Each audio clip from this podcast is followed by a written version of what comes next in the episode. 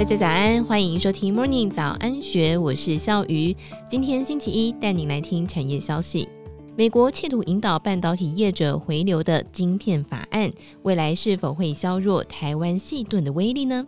力积电董事长也是前台湾半导体产业协会理事长的黄崇仁向《金周刊》表示，台湾工程师的高 CP 值是放眼全球都无法取代的优势。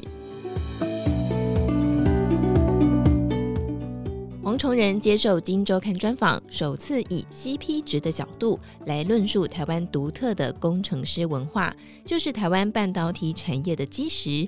而这个文化就是靠着 CP 值高、速度快、肯吃苦，再辅以公司的分红制度所构成。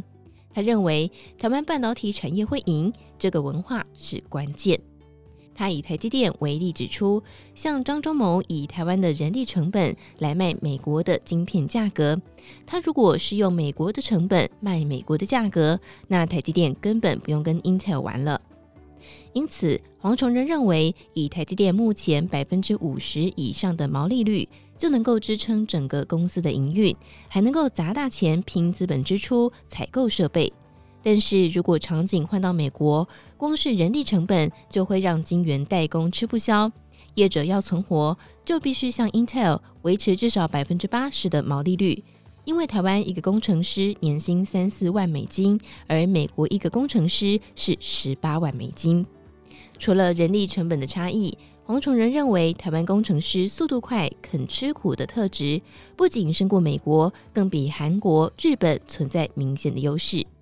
他以日本为例指出，虽然日本工程师对技术的投入很深，但是他们就是慢慢做，缓不济急，导致如今日本在半导体多个领域逐渐的被其他国家追赶过去。至于韩国，黄崇仁点出是缺乏了分享，因为台湾把赚来的钱分给大家，但是韩国没有这样的精神。他也分享了一个关于台积电的小故事。台积电五纳米制程刚做出来的时候，当时有两千个 bug。后来台积电请几个清大、交大的博士，天天在那边 debug。所以说，台湾工程师肯吃苦耐劳的精神，还有 CP 值高，这些就是半导体产业最重要的武器。关于美国正在重建半导体供应链，黄崇仁并不看好。他指出，美国最大的问题就是缺乏硬体人才。相较之下，台湾有着大量专注于硬体的工程师人才，这些就是台湾无法取代的优势。因为半导体这个产业不是你砸钱买设备就能够做好。以上内容出自《金周刊》一千三百四十八期，更多精彩内容欢迎参考资讯栏。祝福您有美好的一天，我们明天见，拜拜。